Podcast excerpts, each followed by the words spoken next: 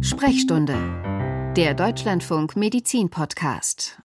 Dass ich nicht richtig atme und unter Luftnot leide, ist mir erst durch jemanden klargemacht worden, der mich beim Atmen beobachtet hat. Das ist ihm beim Frühstück aufgefallen.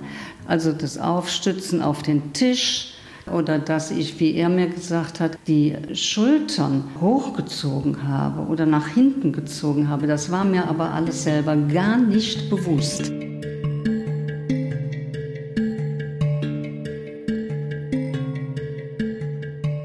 Das ist Christa Brücke. Sie leidet an Atemnot, verursacht durch COPD und wir werden sie gleich nochmal hören.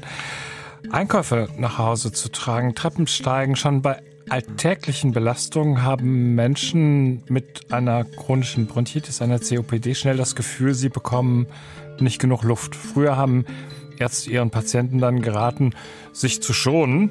Inzwischen haben sie dazugelernt. Sie raten zu Bewegung und zu Sport. Und äh, körperliche Belastung hat nämlich den Vorteil, dass sie dem Muskelabbau vorbeugt und langfristig auch für ein besseres Lebensgefühl sorgt. Bei der Behandlung einer COPD kommt es längst nicht mehr nur auf die Wahl der richtigen Medikamente an. Chronische Bronchitis und COPD, gefährliche Entzündung der Atemwege, das Thema dieser Sprechstunde mit Martin Winkelheide. Im Studio Professor Klaus Vogelmeier. Er ist Direktor der Klinik für Innere Medizin mit dem Schwerpunkt Pneumologie am Universitätsklinikum in Marburg. Herzlich willkommen, Herr Professor Vogelmeier. Danke, Herr Wickelheide. Guten Morgen. Was passiert eigentlich bei einer normalen Bronchitis? Kennt man das? Da ähm, gibt es eine Infektion mit Bakterien und ähm, manchmal muss man, geht sie von alleine weg. Der Körper schafft es, ähm, die Bakterien zu eliminieren. Manchmal muss man nachhelfen mit Antibiotika. Was unterscheidet so eine akute Bronchitis von einer, die langfristig Probleme macht? Also die, der Witz ist sozusagen der, es, es gibt einen Stimulus, also einen Auslöser. Das ist typischerweise nicht ein Bakterium, sondern ein Virus. Äh, und dieser erstmal ja, aber erstmal ja. Es kann auch mal eine bakterielle Superinfektion geben, aber die Viren kommen eigentlich typischerweise zuerst. Und dann gibt es eine akute Entzündung. Und diese akute Entzündung heilt dann wieder. Das dauert eine Weile. Das dauert sechs bis acht Wochen, bis sich sozusagen die Zellen in der Lunge, die durch den Virus oder das Virus geschädigt worden sind, regenerieren. Ähm, und das ist eben im Gegensatz zu der chronischen Krankheit, die eben durch eine Noxe oder Noxen ausgelöst wird, die einfach chronisch da sind, die nicht nur einmal, also eine Virusinfektion kommt einmal, dann kommt sie nicht mehr oder zumindest nicht, in, äh, nicht gleich wieder. Aber bei den Patienten, die eine chronische Bronchitis kriegen, ist dieser Stimulus, also dieser Auslöser dauernd da. Und deswegen kann diese Entzündung dann auch nicht mehr abheilen. Das heißt, die Entzündung bleibt. Aber Entzündung ist ja erstmal gut. Also wenn es darum geht, Krankheitserreger zu eliminieren, hilft eine Entzündung dabei. Irgendwann wird sie nicht gut. Entzündung kann gut oder schlecht sein, ähm, je nachdem, was die Ausgangskonstellation ist. Aber in dem Fall führt die Entzündung eben dazu, dass äh, die Atemwege beschädigt werden sie führt dazu, dass es zu einer Engstellung der Atemwege kommt im weiteren Verlauf. Dann wird sozusagen entsteht, wird aus der chronischen Bronchitis eine COPD. O steht ja für Obstruktion, also Verengung der Atemwege.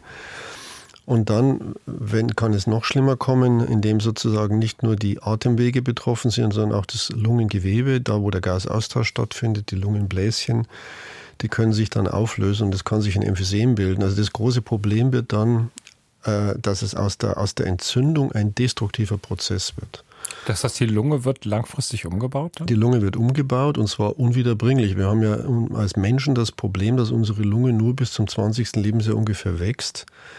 Und im weiteren Verlauf müssen wir damit dem Leben, was da ist. Ähm, und wenn da eben was kaputt geht, ist das nicht mehr ersetzbar. Sie haben gesagt, bei der chronischen Bronchitis spielen in der Regel, ähm, Sie nannten das Noxen, also Giftstoffe, ähm, eine Rolle. Gibt es noch andere Ursachen, die diesen Prozess, ähm, sag ich mal, triggern können?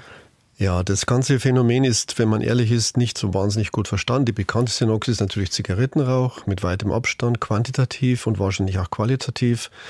Ähm, aber es gibt sicher auch viele andere Noxen. Ähm, dazu gehört, als Passivrauch kann ein wesentlicher Faktor sein. Berufsnoxen können eine wesentliche Rolle spielen, also bestimmte Umfeldbedingungen.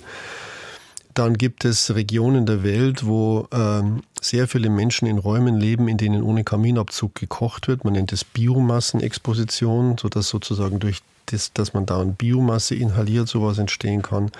Dann können wahrscheinlich auch frühgeburtliche Faktoren eine Rolle spielen. Also zum also, Beispiel, dass die Lunge nicht richtig ausreifen konnte. Dass die Lunge nicht richtig ausreifen konnte oder dass es zu schweren Infekten in der frühen Kindheit kommt. Also es gibt eine ganze Menge Faktoren. Und dieses ganze Feld dieser anderen Noxen außerhalb von äh, äh Rauchen, das fangen wir erst, jetzt erst langsam mhm. an zu verstehen. Gibt es auch ein Stadt-Land-Gefälle? Also es, es gibt Menschen ja. in der Stadt stärker betroffen, weil da ja auch mehr Verkehr ist. Ja, da, das gibt es wir auch. Wir leben ja noch im Verbrennerzeitalter fast. Ja, das ist korrekt. Ähm, das ist aber wahnsinnig schwer, äh, alles voneinander zu trennen, weil diese Krankheiten haben auch was mit sozialer Schichtung zu tun und Menschen, die sozusagen nicht sozial privilegiert sind, leben dann auch näher an verkehrsreichen Straßen und es, da kommen dann ganz viele Faktoren zusammen, die sich wahrscheinlich auch wechselseitig beeinflussen. Spielen Krankheitserreger im Verlauf der ähm, chronischen Bronchitis dann auch wieder oder trotzdem noch eine Rolle? Absolut. Also zum einen ähm, gibt es das Phänomen, dass Patienten, ähm, bestimmte Patienten in ihren Atemwegen chronisch, ähm, dass sich dort chronisch Bakterien aufhalten. Man nennt das eine Kolonisierung. Das heißt, die bilden da sozusagen Kolonien und die sind auch immer wieder nachweisbar. Ähm, das heißt, diese Patienten husten dauernd etwas aus und das, was sie aushusten, das sieht auch nicht nett aus. Das sieht grün-gelb aus typischerweise. Und diese grün-gelbe Farbe kommt eben dadurch zustande, dass da Bakterien drin sind, die wiederum dazu führen, dass weiße Blutkörperchen einströmen, um diese Bakterien zu bekämpfen. Und wenn diese weißen Blutkörperchen sich dann auflösen in diesem Prozess, dann wird diese grüne Farbe freigesetzt. Und dann gibt es natürlich noch das Phänomen der sogenannten akuten Exacerbation, also dass es dem Patienten richtig schlecht geht akut, zum Beispiel im Zusammenhang mit einem Virusinfekt in der Winterzeit. Und dann spielen äh, Infekte, dafür spielen Infekte eine ganz dominante Rolle. Und die sind auch richtig, die können auch richtig gefährlich sein. Das kann sein, dass man daran sogar versterben kann oder zumindest ins Krankenhaus muss, auf Intensivstation. Also das kann richtig bedrohlich werden. Mhm. Aber kann man dem vorbeugen? Also ich meine, durch Corona haben wir ja gelernt, es gibt Masken zum Beispiel. Aber es gibt ja noch auch die Möglichkeit, also, sich zu impfen. Es gibt wirklich, also Corona hat ja nicht nur sehr negative Effekte gehabt, sondern wir, man, man, man nennt es auch gerne die Kollateraleffekte von Corona. Also wir haben viel über andere Krankheiten gelernt. Unter anderem haben wir bei der COPD gelernt, dass die Patienten während dieser Zeit viel, viel weniger diese akuten Exacerbationen hatten. Also Und das die, lag vermutlich an der Maske, ne? Ja, nicht nur. Man nennt es, also es gibt ja heute kaum noch deutsche Begriffe. Man nennt es Shielding, also irgendwelche Art von Schutzmaßnahmen. Das hat natürlich viele Dimensionen. Das eine offensichtlichste ist die Maske. Das andere ist, die Menschen sind zu Hause geblieben. Sie haben ihre Enkel nicht so oft gesehen. Also da gibt es sicher eine Menge Faktoren, die da zusammenkommen. Was eher negative Faktoren sind. Ja, aber die Enkel nicht sehen heißt auch sozusagen Kontakt gegenüber Keimen mhm. meiden. Also das ist sozusagen ein multidimensionales Phänomen, das auch noch nicht so ganz in seinen Einzelheiten verstanden ist. Aber wir haben daraus gelernt, dass Infekte für die Triggerung dieser akuten Ereignisse sicher eine größere Rolle spielen, als wir ursprünglich einmal angenommen haben. Hm. Heißt, Sie raten dann auch um, ganz klar, sich eben gegen die Grippe impfen zu lassen und gegen also Impfung ist, ein, Impfung ist ein ganz wichtiges Thema. Pneumokokken sind wichtig. Da gibt es jetzt auch einen sehr wirksamen neuen Impfstoff. Influenza ist wichtig. Corona ist natürlich wichtig. Ähm, auch sollte man gegen, wenn man eine CPD hat, gegen Keuchhusten geimpft sein. Da gibt es inzwischen. Denken viele nicht dran, ne? Denken viele nicht dran, äh, ist aber auch, ist deswegen, ist, ist bei Erwachsenen ein unterschätztes Thema, tritt, äußert sich klinisch auch anders als bei Kindern, ist nicht so klar, Keuchhusten und kann eben wirklich sehr, sehr schwer belastende Symptome und auch schwere Verläufe nach sich ziehen. Ähm, dann gibt es jetzt ganz neu einen Impfstoff gegen RSV, also diesen äh, sogenannten RSV-Virus, den wir aus der Pädiatrie kennen. Der für Kinder auch recht gefährlich sein kann. Ja, und für die Erwachsenen eben auch. Das haben wir in den letzten Dekaden lernen dürfen, äh, dass eben RSV auch für Menschen mit höherem Lebensalter, die durch Erkrankungen des Herzens oder der Lunge belastet sind, äh, durchaus ein Thema ist. Und wir haben jetzt zwei Impfstoffe in Deutschland zugelassen. Leider haben wir noch keine ähm, Prüfung durch die, durch die STIKO bisher. Das heißt, die, der, der Großteil der Kassen fin, refinanziert den Impfstoff noch nicht. Aber eine ganze Reihe von Fachgesellschaften haben sich dafür ausgesprochen, dass man Risikokollektive impfen sollte. Mhm. Wir sollten noch über die Behandlung reden. Ähm, geht es vor allen Dingen darum, die chronische Entzündung abzupuffern, abzudämpfen? Also zum Beispiel mit Cortison-ähnlichen ja, Substanzen gegenzusteuern? Das ist leider nicht so einfach, wie man sich das vorstellt. Das mit dem Cortison funktioniert nur bei ganz bestimmten Patienten. Was man bei allen Patienten machen sollte, ist natürlich weitere Präventionsmaßnahmen. Das heißt, sie sollten mit dem Rauchen aufhören. Die sollten, wie Sie schon gesagt haben, körperlich aktiv bleiben. Rehabilitation spielt eine wichtige Rolle. Impfungen haben wir schon erwähnt. Und dann, wenn es um Medikamente geht, ist sozusagen, gibt es das Primat der Medikamente, die die Bronchien weit machen. Also wir haben gelernt über damit die Zeit, mehr Luft reinkommt. Damit mehr Luft reinkommt. Und äh, wir haben über die Zeit gelernt, dass diese Medikamente äh, durchaus sehr, sehr wirksam sind. Es gibt jetzt auch Kombinationen von zwei verschiedenen Molekülen mit unterschiedlichem Ansatzpunkt, die noch wirksamer sind als die Einzelsubstanzen. Und wenn das nicht reicht, also wenn Patienten unter so einer Therapie immer noch so akute Ereignisse kriegen, wie wir sie gerade skizziert haben, dann kann man auch an dieses inhalierbare Cortison denken. Mhm. Wir haben vorhin schon Christa Brücke gehört und äh, bei ihr ist die Atemnot es gewesen, die auf die Erkrankung ähm, aufmerksam gemacht hat, auf die COPD. Die ähm, Patientin wird seit sechs Jahren behandelt von Dr. Alexander Pickards. Der ist Chefarzt an der Klinik für Pneumologie im Zelitin Krankenhaus St. Hildegardis in Köln. Und hier hat meine Kollegin Barbara Weber die beiden getroffen im Rahmen einer Kontrolluntersuchung. Wir haben uns zuletzt vor drei Monaten gesehen. Wie waren die letzten Wochen und Monate seitdem? Meine Beschwerden sind derzeit durchaus im Rahmen des Hinnehmbaren. Ich habe die Medikamente genommen, also täglich Trilogy Ellipta und bei erwarteter Anstrengung noch zusätzlich ein Cortisonspray. Es geht mir also verglichen mit früheren Zeiten wesentlich besser, vor allen Dingen was die Atemnot beim Wandern betrifft. Das war damals das erste Symptom, wegen dem Sie überhaupt gekommen sind. Ne? Ja. Jetzt hat man ja in Ihrem Fall herausgefunden, dass Sie einerseits viele Jahre geraucht hatten und dann eine COPD wir als Diagnose gefunden haben. Auf der anderen Seite haben sie aber auch noch eine andere Lungenerkrankung, nämlich ein Asthma bronchiale. Ja. Also sie gehören zu den Menschen, die sozusagen zwei unterschiedliche Lungenerkrankungen in einer Person vereinen. Deswegen haben wir ihre medikamentöse Therapie so abgestimmt, dass beide Aspekte gleichermaßen berücksichtigt werden. Waren Sie in den letzten Wochen soweit beschwerdefrei, wenn Sie sich belastet haben? Ja, also es ist so, dass meine Beschwerden wenn überhaupt, nur noch auftreten, wenn ich bergauf in einem schnellen Tempo unterwegs bin. Wenn ich langsam gehe, ist es inzwischen so, dass ich nichts Gravierendes merke. Aber unsere Freunde, die sind sehr schnell unterwegs und dabei hechle ich dann also schon manchmal etwas hinterher, wenn es sehr steil bergauf geht. Gab es Infekte in den letzten Wochen, seitdem wir uns Nein. das letzte Mal gesehen haben? Nein, keine. Also auch nicht irgendwie von Corona betroffen. Da habe ich glücklicherweise keine Infektion mitbekommen. Ich habe mich allerdings auch bei jeder Gelegenheit impfen lassen. Mhm.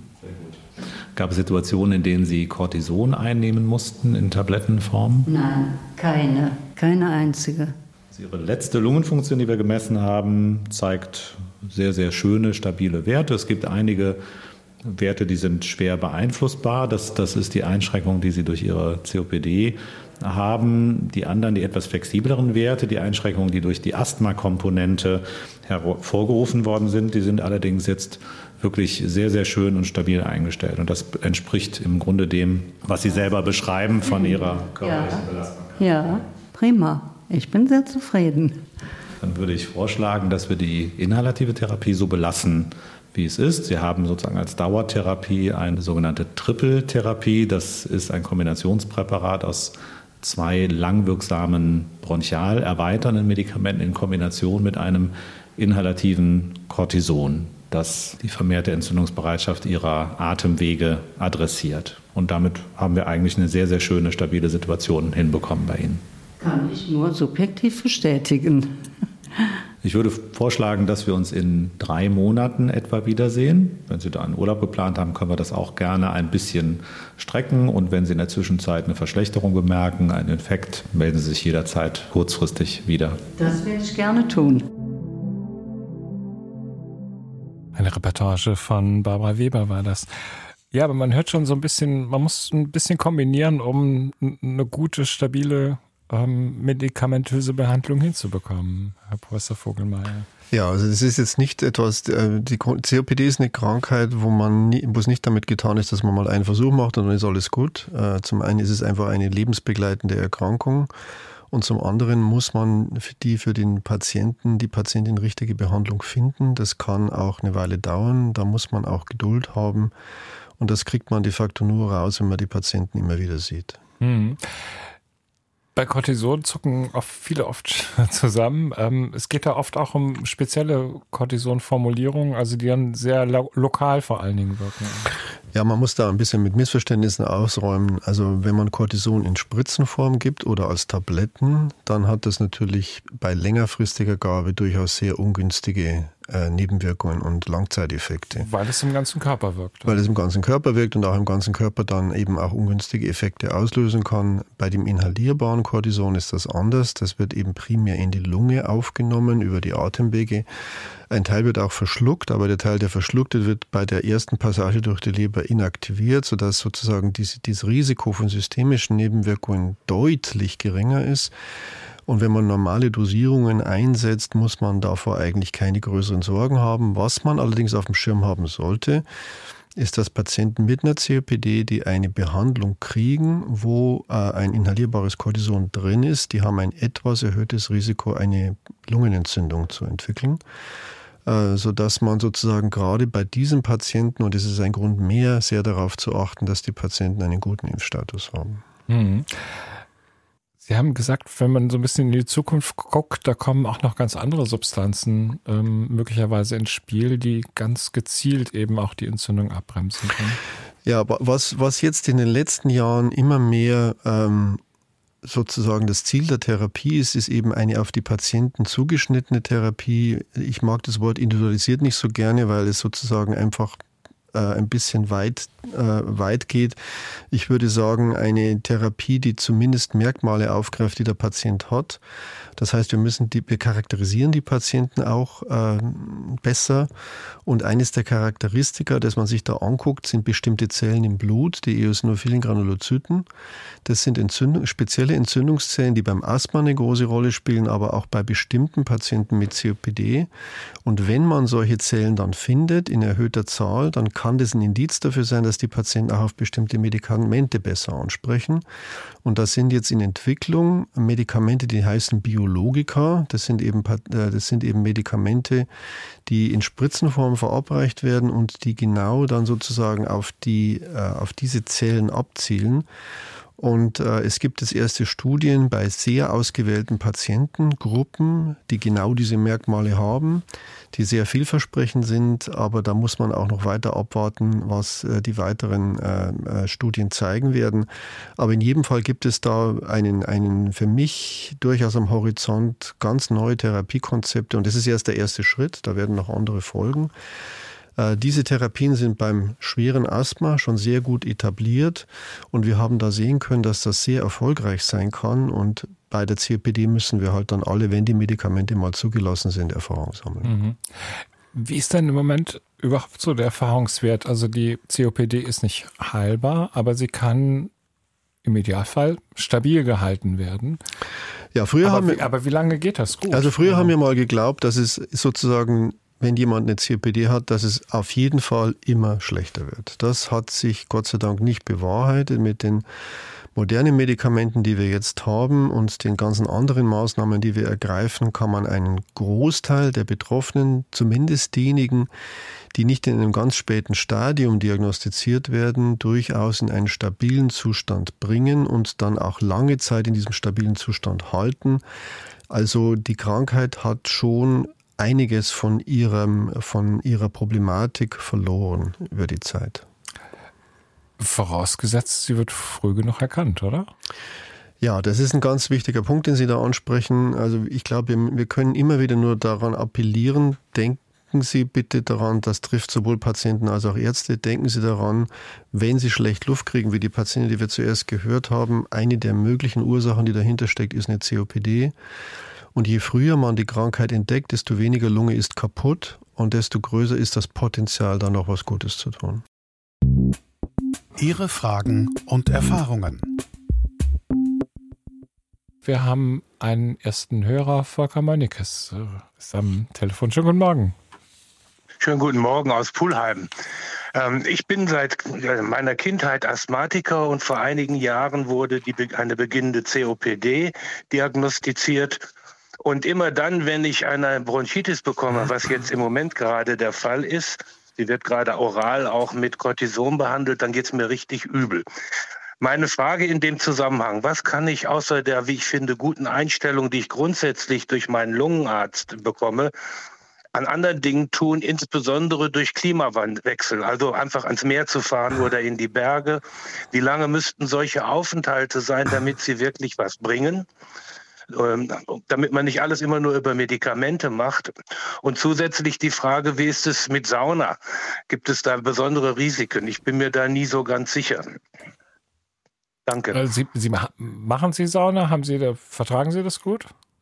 Ja, manchmal ja und manchmal nein. Und ich weiß immer nicht so recht, ob ich mir da Gutes oder nicht Gutes tue. Gibt es da objektive Erkenntnisse? Herr Vogelmeier. Ja, zunächst zu, dem, zu den klimatischen Bedingungen. Meer- oder Höhenluft können sehr gut tun. Das kann man aber nicht vorhersagen.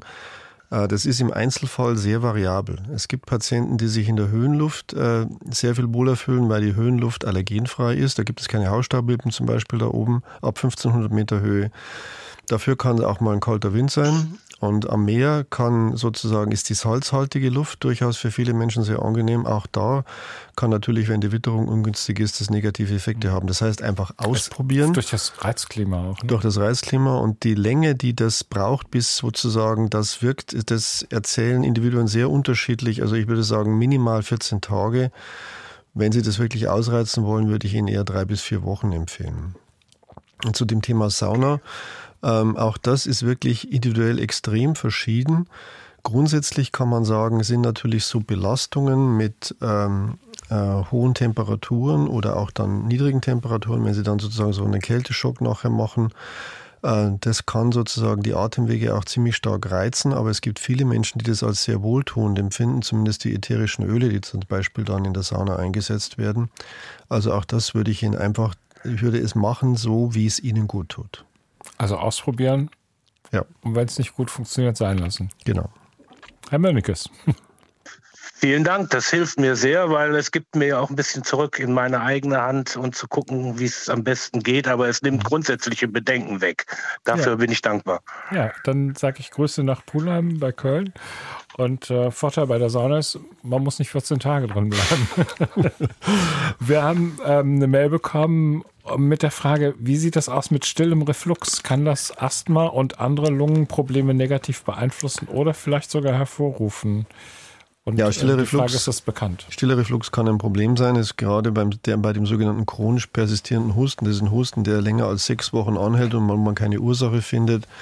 Da ist Reflux durchaus ein Thema und der kann eben wie der Hörer, die Hörerin auch schreibt, still sein. Das heißt, kein Sodbrennen machen. Das ist ein bisschen das Trickreiche dabei.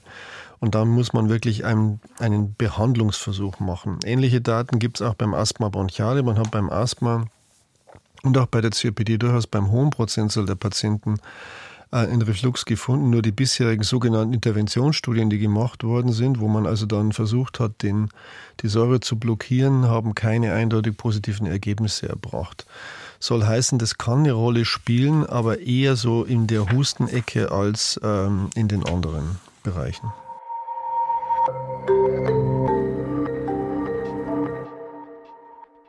Wir haben eine Hörerin aus Köln. Schönen guten Morgen. Guten Morgen. Bitte sehr. Ja, ich, meine Frage geht darum, bei mir ist diagnostiziert worden, erst äh, Asthma bronchiale und später hieß es, es ist chronische Bronchitis. Und ich ähm, habe jetzt ähm, immer wieder verschrieben bekommen, das Alvesco 80 Milligramm. Und ähm, ich bin halt doch sehr voreingenommen gegen Cortisonspray und wollte von Ihnen hören, inwiefern ich damit mir ins eigene Fleisch schneide, dass ich langfristig da etwas falsch mache. Also das wäre jetzt die Frage, ob das. Moment, habe ich richtig verstanden. Sie meiden das eher oder finden das ganz toll? Oder? nein, nein, ich meide es. Also ich nehme es okay. nicht.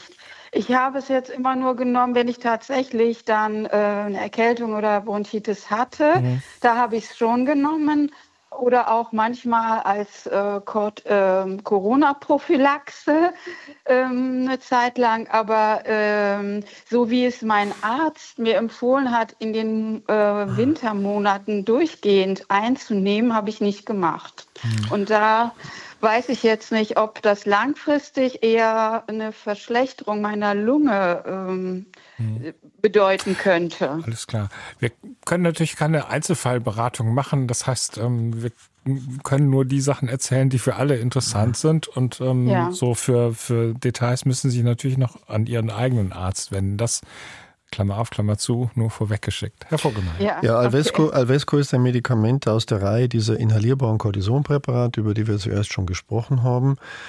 Die klassische Indikation dafür wäre ein Asthma bronchiale und eben ganz besondere Formen der COPD, wo man auch darüber nachdenken könnte, ein inhalierbares Steroid einzusetzen.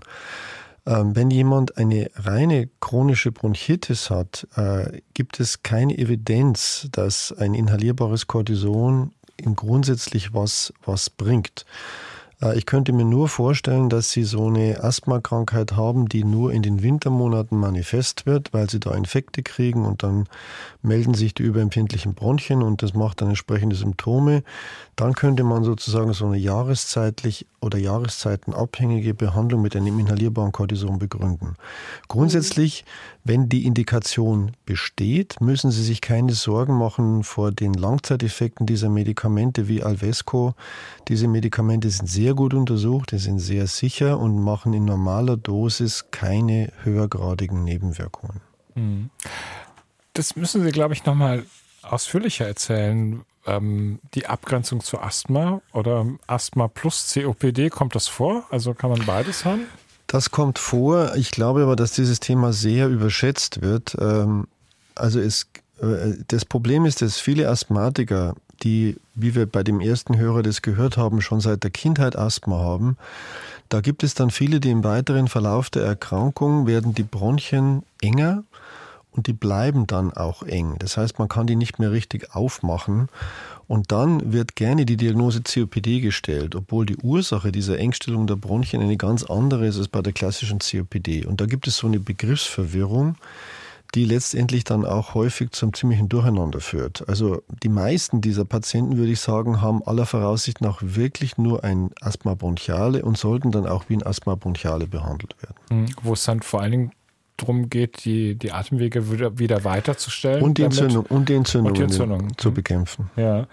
Okay, ich sage herzlichen Dank an die Hörer aus Köln und wünsche alles Gute. Und ähm, es sind viele Fragen auch gekommen noch zu, zu Auslösern. Also zum Beispiel ist die Frage Schwarzschimmel. Macht das, hat das einen Effekt? Ähm, was ist das eigentlich? Ist das das, was so an feuchten Stellen an der Wand ja, ist. Ja, also Schwarzschimmel ist eigentlich was ziemlich Gefährliches. Das ist ein Schimmelpilz, der heißt Aspergillus fumigatus. Äh, den kann man gerne in Wohnräumen haben, die einfach ein Feuchtigkeitsproblem haben. Ja.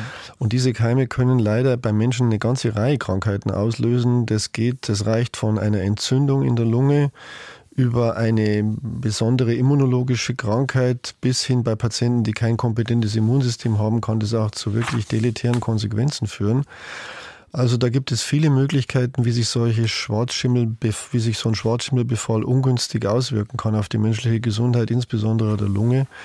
Und wenn jemand zum Beispiel ein Asthma bronchiale hat, äh, kann das auch dann dazu führen, dass das Asthma sich sozusagen über die Zeit deutlich erschwert und dann auch noch in eine andere Form des Asthmas dann sich modifiziert. Also da sollte man wirklich dahinterher sein, dass das, wenn es irgend geht, beseitigt wird. Dass die Wohnung trockengelegt wird ja. und die Pilze sich nicht weiter vermehren können. Ähm, welche Rolle, wo wir über Pilzen sind, ähm, Candida albicans war ja noch ein Stichwort, was per Mail ja, das, reingeworfen wurde. Ja, das ist, das ist ein Thema, das schon viele Jahre äh, ähm, ja, diskutiert wird, ob Candida, also eine Hefepilzinfektion, äh, auch in Form einer allergischen Auslösung für Atemwegserkrankungen ursächlich sein kann. Ich glaube, die Argumente dafür sind nicht stark. Ähm, Im Alltag sieht man das praktisch nicht. Candida albicans ist auch eher, siedelt wenn dann eher im Darm, ne? Ja, ist ein klassischer Darmkeim, kann auch mal in der Blase sich aufhalten. Äh, wenn eine chronische Entzündung im Blasenbereich ist oder wenn viele Antibiotika gegeben worden sind, aber ist jetzt nicht so der klassische Keim, den man bei unkomplizierten mhm. Zuständen findet. Weil da wurden dann auch direkt noch ein paar Rezepte zugebracht, also Ingwer, Oregano ähm, und so, Kurkuma. Ähm, ja, kann, kann Essen lecker machen, aber hat keinen Effekt auf die Lunge, oder? nicht, dass ich wüsste.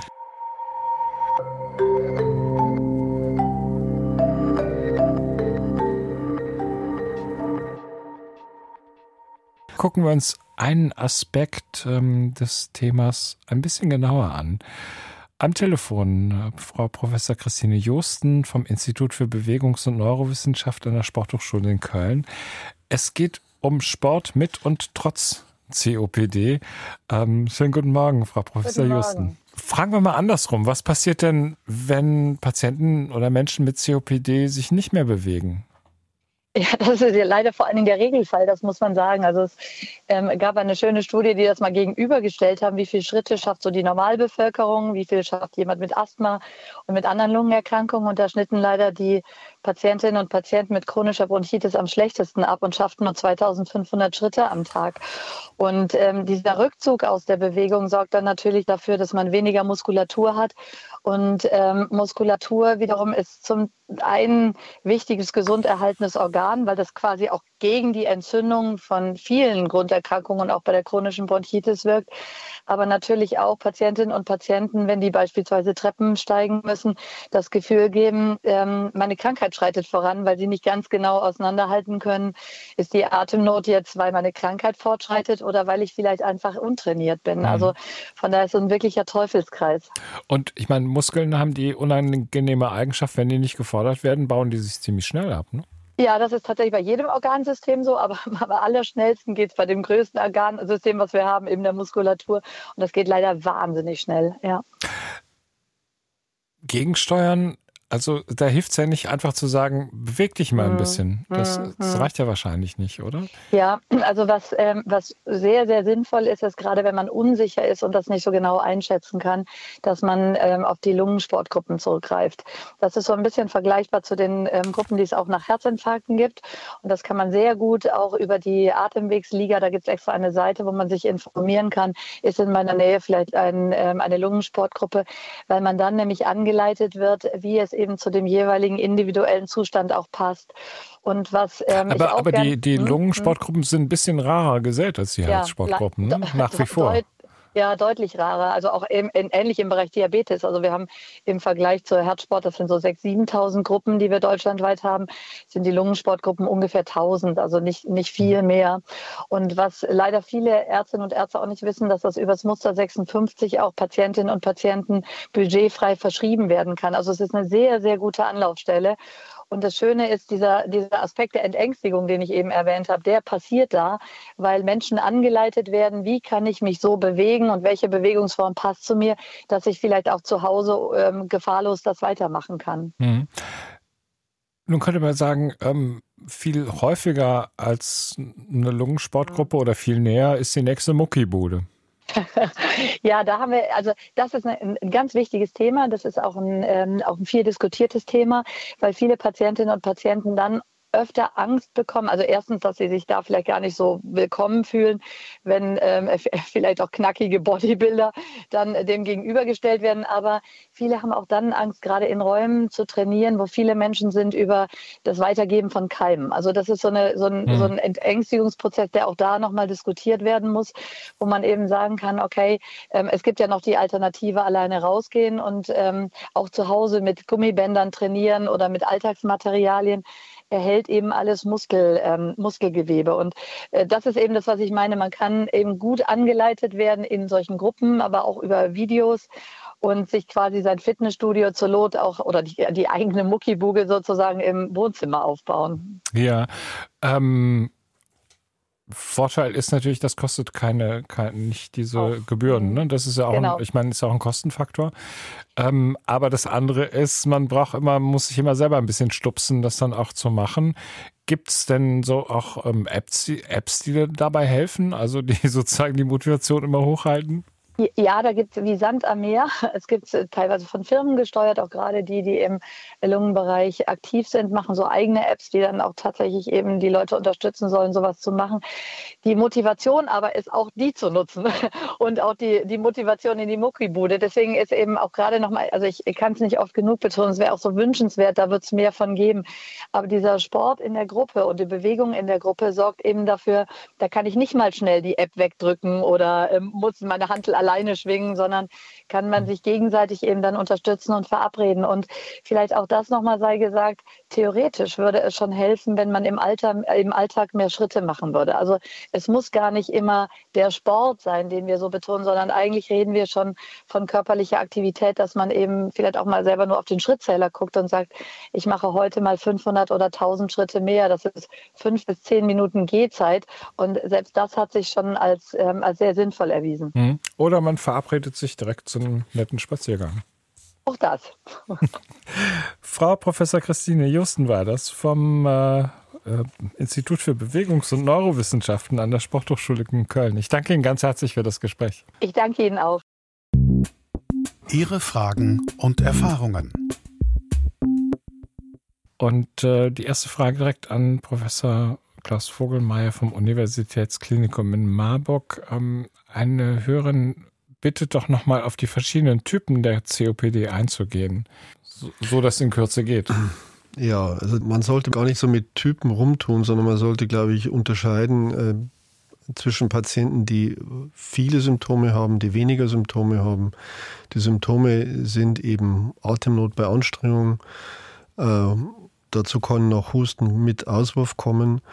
Ähm, und die zweite Kategorie, die auch von großer Relevanz hat, ist, ob die Patienten welche sind, die auch so akute Ereignisse im Sinn von Exazerbation entwickeln, ja oder nein. Das sind die zwei entscheidenden Kategorien. Die Symptomatik, das Ausmaß der Symptomatik plus die Frage, ob Exazerbationen passieren, ja oder nein. Das sind die beiden Kriterien, die die Therapie festlegen.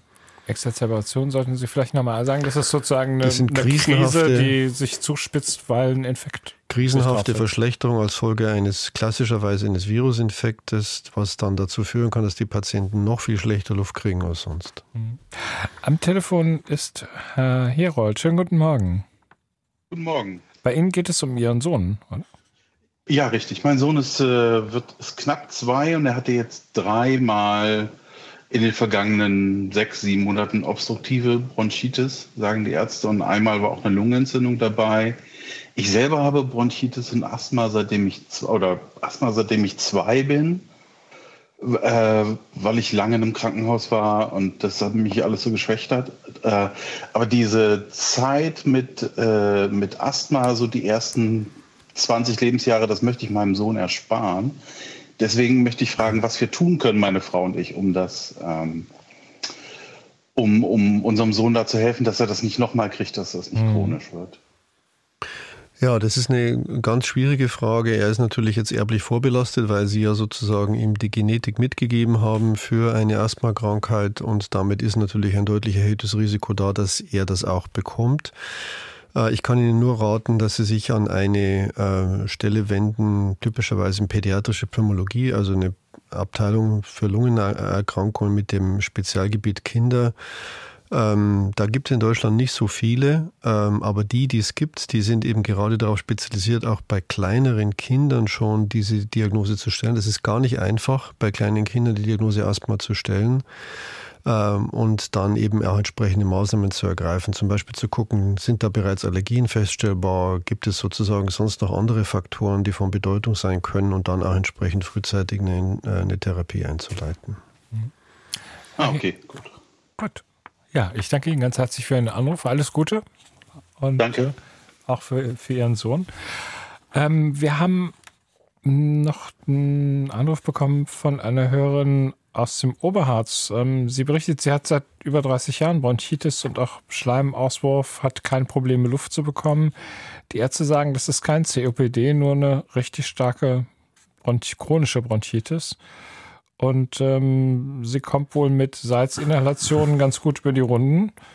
Ähm, aber sie macht sich Sorgen, weil die Ärzte sagen, na, da könnte schon auch eine Herzschwäche vorliegen. Ja, das ist natürlich ein wichtig, eine wichtige Frage. Also wenn sie gut Luft bekommt, äh, so wie sie es geschildert hat, ist die Wahrscheinlichkeit, dass sie eine relevante Herzschwäche hat, natürlich gering, weil die würde sich ja auch in Atemnot äußern. Äh, man kann auch sagen, wenn jemand 30 Jahre lang Symptome einer chronischen Bronchitis hat, ohne dass eine Obstruktion, also ohne dass sich eine COPD ausgebildet hat und ohne dass ein Asthma vorliegt, dann ist die Wahrscheinlichkeit, dass dann noch eins kommt, äh, auch das ist ziemlich unwahrscheinlich. Also wahrscheinlich wird das alles gut gehen über die Zeit, aber es ist natürlich schon die Frage zu stellen, was da eigentlich dahinter steckt. Und da wüsste man schon nochmal, wer, also mein, mein Credo, da nochmal genauer nachzuschauen, was dem eigentlich zugrunde liegt. Mhm. Auch auf Seiten der Kardiologie dann noch. Ja. Ihre Fragen und Erfahrungen. Am Telefon ist ähm, Reinhard Großpetsch. Guten Morgen. Guten Morgen, ja. Was kann ich Ihnen erzählen? Also, das wäre eine längere Geschichte. Ich muss es ja auf jeden Na, Fall machen abkürzen. Sie, machen Sie ein bisschen an. kürzer, ja, genau. Also, äh, bei mir wurde eine COPD auch mal festgestellt. Ich kannte das gar nicht, aber jedenfalls Lungeneinschränkung. Äh, Und ich mache aber schon seit Jahren, äh, praktiziere ich eine Zen-Meditation, wo ja eine Atemübung dazugehört, ja, und den Fokus auf den Atem. Und äh, äh, dazu äh, kann ich heute also über diese Atemtechnik eine Zwerchfellatmung äh, üben und täglich durchführen, äh, die mir eigentlich dazu verhilft, eigentlich wirklich einen guten und äh, äh, ein großes Wohlbefinden zu haben, trotz der COPD, ja. Mhm. Also, ich gebe die Frage mal weiter. Alles eine Frage der Atemtechnik. Ja, also Zwerchfellatmung ist von ganz entscheidender Relevanz. Also, da merkt man beim Atmen, dann kommt der Bauch raus. Ne? Also Und nicht die Schulter das, hebt Das sich. Zwerchfell so. ist unser wichtigster Atemmuskel. Und wenn, äh, das ist ja eines der Charakteristika von Patienten mit schwerer COPD, die haben so viel Luft im Brustkorb, dass das Zwerchfell nicht mehr vernünftig hoch und runter gehen kann. Sozusagen, das Zwerchfell ist dann immer unten, das ist platt. Und dementsprechend kann das Zwerchfell nicht mehr die Leistung erbringen, die man braucht für eine normale Atmung. Wenn Sie das hinkriegen mit den Methoden, die Sie erwähnt haben, dass Sie eine sehr gute Zwerchfellatmung haben, dann kann das natürlich zu einer ausgeprägten Erleichterung der Atmungssituation beitragen. Und das ist natürlich nur gut. Also dann kommt genug Luft rein. Ja, rein Also und das raus. die- ja, äh, und raus, genau.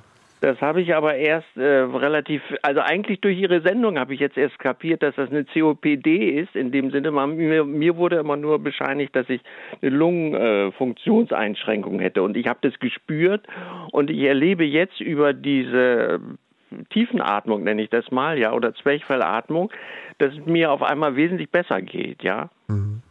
Das kann man gut nachvollziehen. Hm.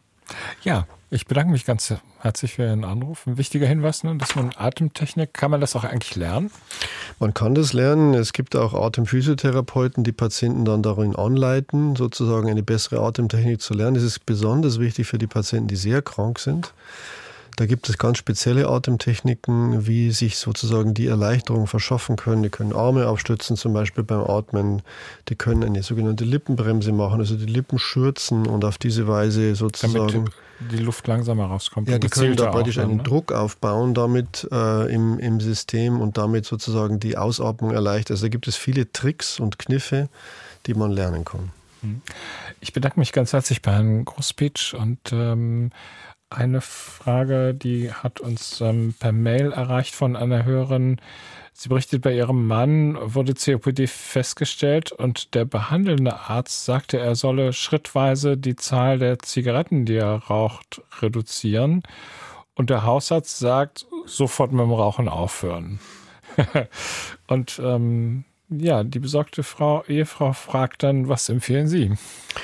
Also man kann nur empfehlen einen sofortigen Rauchstopp, äh, sofern es irgend möglich ist. Dieses mit den reduzierenden Zigaretten, da gibt es inzwischen einige Untersuchungen dazu. Das funktioniert nicht so gut, wie sich das viele Leute vorstellen. Offenbar raucht auch ein, erreicht auch eine relativ geringe Stimulation, um diesen ganzen Prozess weiter zu unterhalten. Und dementsprechend kann die Empfehlung nur sein, zu versuchen, wirklich komplett von den Zigaretten wegzukommen. Mhm. Und da sich dann auch Hilfe zu holen, also da sich Hilfe zu und da haben wir ja in Deutschland ein Problem. Wir haben einfach keine sozusagen flächendeckende Versorgung mit Rauchentwöhnungszentren. In den Großstädten ist es besser, im flachen Land richtig schlecht. Und ich glaube, da müssen wir echt was machen. Das ist eines der strukturellen Probleme, die wir haben, weil äh, es ist keine Petitesse, von Zigaretten abhängig zu sein. Nikotin ist ein sehr stark suchtmachendes Gift. Und es ist extrem schwer für viele der Betroffenen, davon wegzukommen. Hm. Bei uns läuft das auch häufig über einen Hausarzt und äh ja, Hausärzte, es gibt Hausärzte, die sich da spezielle äh, ausgebildet haben. Es gibt auch richtige Rauchentwöhnungszentren, wo auch Psychologen äh, dabei sind, äh, wo Verhaltenstherapie gelehrt wird, wo auch Nikotinersatzpräparate ausgegeben werden. Das ist wirklich alles nicht mehr trivial, wenn man das gut machen möchte. Und wie gesagt, ich würde mir da eine wesentlich bessere Infrastruktur wünschen. Mhm. Und weiterhelfen kann da auch die Krankenkasse, ne? Ja, die Krankenkassen haben da entsprechende Listen auch dafür. Ja. Eine Hörerin hat uns angerufen und berichtet, sie ist von Lungenhochdruck betroffen und ähm, sie wurde von einem Arzt darauf hingewiesen, dass das auch ähm, so in Richtung COPD sich weiterentwickeln kann. Also, also das ist eher andersrum. Also Lungenhochdruck, wenn der Lungenhochdruck die primäre Diagnose ist, das ist, um das kurz zu erklären, das ist, wir haben ja in der Lunge Gefäße, die wir für den Gasaustausch brauchen. Und diese Gefäße können sich umbauen. Da kann sich die Wand verdicken und dann entsteht ein, ein zu hoher Druck in der Lunge. Und das ist durchaus problematisch. Dafür gibt es auch heute spezielle Medikamente. Es kann auch mal sein, dass durch eine Lungenerkrankung ausgelöst, sozusagen die Lungenerkrankung ist zuerst und sekundär kommt es zu einer Erkrankung der Lungengefäße. Das ist dann eine ganz andere Situation und man muss sich eben sehr bemühen, das durch entsprechende diagnostische Maßnahmen zu klären, was nun sozusagen die Henne und was das Ei ist.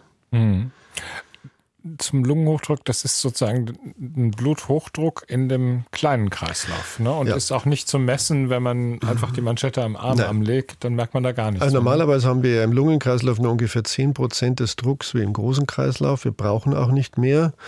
Außer eben da passiert was, was die Gefäße verändert mhm. oder beeinträchtigt, dann steigt er deutlich an. Eine Frage noch kam zu dem, zum Großthema Allergie und COPD, nämlich die Frage, wie sieht es aus mit ähm, der Desensibilisierung in Anführungszeichen ähm, gegen Hausstaub, Milbenallergie? Ähm, das gibt es ja auch für andere Allergene. Ähm, hilft das? Also also wenn die, wenn, die, wenn die Diagnose COPD ist, dann spielt Allergie de facto keine relevante Rolle. Das ist natürlich was anderes, wenn jemand eine Asthmakrankheit hat, da kann Allergie eine ganz dominante Rolle spielen. Deswegen wäre zuerst die Frage zu stellen, ist es sicher, dass es eine COPD ist oder könnte es auch ein komplexeres Asthma sein? Und wenn ein komplexeres Asthma vorliegt, dann kann man auch daran denken, eine, diese Behandlung zu machen. Allerdings gibt es die Grundregel, je schwerer das Asthma, desto zurückhaltender ist man mit diesen Therapien, weil die durchaus auch dann entsprechende Nebenwirkungen auslösen können. Hm.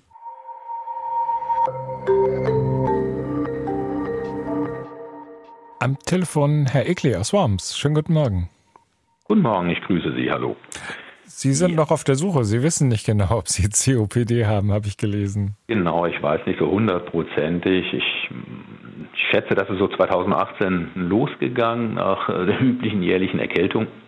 Ist dieses Räuspern nicht weggegangen. Hören es auch jetzt gerade, das ist meistens morgens. Irgendwann war ich dann beim Arzt, bei zwei Lungenärzten. Der eine meinte, es könnte sowas wie ein Lungenemphysem sein. Der andere meinte, nee, das ist auszuschließen meinte, es könne sowas wie ein Asthma sein. Also eine Lungenfunktionsbeeinträchtigung habe ich tatsächlich. Allerdings äh, bin ich ein bisschen unzufrieden, weil mir der Arzt jetzt einfach da tatsächlich nicht wirklich sagen konnte, was es ist. Er hat mich ein paar Medikamente ausprobieren lassen. Da stellt sich auch die Frage, ob ich das vielleicht länger machen sollte, denn als das nicht funktioniert hat, hat nach einigen Wochen und auch das Räuspern nicht weggegangen ist, dann habe ich das eben wieder abgesetzt. Und ähm, dann ist es so, wir haben Vögel, die auch freifliegend sind, das heißt, die verursachen ja auch Stäube. In der Wohnung dann, oder? In der Wohnung, genau. Allergietests wurden gemacht, die sind negativ und da meinten die Ärzte unisono, die Vögel könnten da kein Auslöser sein. Also meinten nicht nur, weil keine Allergie ist, sondern grundsätzlich habe da extra nachgefragt, ob diese Stäube nicht auch auslösend sein könnten oder erschwerend und meinte er, nee. Wobei ich sagen muss, dass ich. Ähm, Wie viele sind das denn? das sind acht. Das sind ah, ziemlich okay. viele. Hui, ja. Genau, wobei ich sagen muss, dass ich eine Beeinträchtigung nicht merke. Ja, Herr Egli, Herr Vogelmeier nickt schon. Ähm, ich gebe mal das Wort an ihn mhm. zum ja, Einordnen. Also, ja, also Vögel können äh, an der Lunge äh, eine Krankheit auslösen. Das ist aber eine andere Art von Krankheit. Das ist kein Asthma und keine CPD. Das ist eine sogenannte Alveolitis, eine Entzündung im Bereich der Lungenbläschen. Die hätte auch ganz spezifische Symptome äh, die, die auch völlig anders sind als bei Asthma oder betrifft COPD. auch nur bestimmte Vögel, ne? Und Bestimmt betrifft, also klassischerweise ist es bei dem, also wurde das erste Mal beobachtet bei Brieftauben. Da sind sozusagen mhm. im Ruhrgebiet gab es diese Fälle äh, früher bei den Bergarbeitern, die auch äh, Trauben gehalten haben. Äh, da kam das ziemlich oft vor. Und, äh, aber das sind ganz spezielle Konstellationen. Aber die herauszuarbeiten, was bei Ihnen für eine Lungenerkrankung vorliegt, das ist letztlich eine Fleißaufgabe. Da muss man wirklich einfach mal äh, die, alle Register der Lungenfunktionsdiagnostik ziehen. Man müsste auch mal eine vernünftige Bildgebung machen und ein paar Biomarker messen. Ich glaube, dann könnte man auf jeden Fall schon genauer herausarbeiten, was da dahinter steckt. Also ich würde da jetzt nicht aufstecken und würde die, die durchaus auch äh, mich wieder vorstellen bei den entsprechenden Fachleuten, um das noch weiter abzuklären. Ja, herzlichen Dank an Herrn Egli für seine Frage. Grüße nach Worms. Und ähm, wir haben noch die Mail eine Hörerin bekommen, die berichtet, bei ihr wurde vor einem Jahr als Beibefund ein Lungenemphysem festgestellt. Beschwerden hatte sie bis dahin nicht. Der Atemtest war damals gut. Und sie fragt sich, macht es Sinn, da jetzt auch gegenzusteuern und ähm, auch Medikamente einzunehmen? Also wenn die Bronchien nicht verengt sind, äh, was, wo, was ich jetzt annehme, wie, sie, wie das hier geschildert wird, sondern nur ein Emphysem äh, entdeckt worden ist, das Emphysem per se kann man nicht behandeln. Dafür gibt es sozusagen, weil das Emphysem ist ja nur ein Ausdruck dessen, dass der Lungengewebe sozusagen nicht mehr da ist, was mal da war. Äh, und das kann man mit keinem Medikament, das bisher verfügbar ist, wieder reparieren. Und wie gesagt, die Lunge wächst auch nicht mehr ab einem bestimmten Lebensalter. Also ich würde der Dame empfehlen, sich auf jeden Fall immer wieder Kontrollen zu unterziehen, um die Lungenfunktion äh, im Verlauf zu beurteilen. Und äh, solange da keine Verengung der Bronchien auftritt, gibt es eigentlich keine, äh, keinen Anhaltspunkt dafür, dass da eine Behandlung mit den üblichen Medikamenten Sinn macht. Mhm. Wir haben eine Mail bekommen von einem Hörer, der schreibt, ich schäme mich zum Arzt zu gehen. Ich war einmal bezüglich meiner Luftnot beim Facharzt und der Arzt sagte dann reichlich gelangweilt, ich sollte einfach das Rauchen aufgeben und wär dann, dann wären alle meine Probleme beendet. Und an seiner Situation sei er, sei er selbst, sei ich sozusagen selber schuld.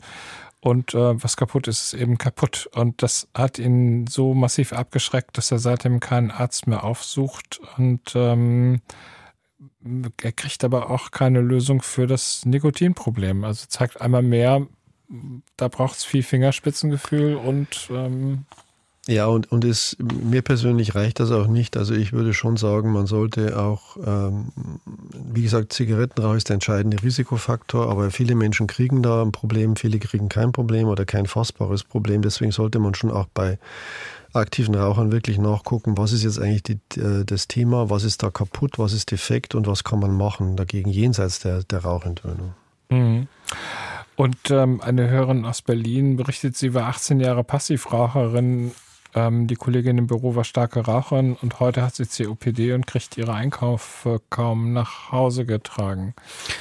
Ja, die, äh, die Rolle von Passivrauch ist wirklich nicht gut definiert. Es ist sicher einer der Risikofaktoren, aber die, die Daten, welches Ausmaß an Passivrauchbelastung vorliegen muss, um eine COPD zu kriegen, das ist wirklich nicht so ganz klar.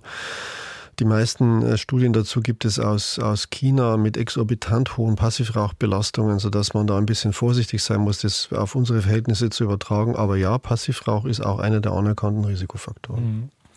Und ähm, ein Hörer sagte, er hat auch ist von COPD betroffen und sagte, ähm, ähm, man muss auch in seinem eigenen Tempo wandern und dann funktioniert das aber auch ganz gut.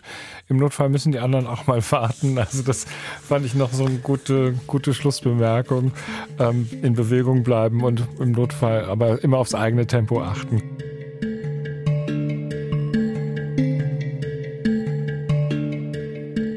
Chronische Bronchitis, COPD, gefährliche Entzündung der Atemwege, das war Thema der Sprechstunde heute.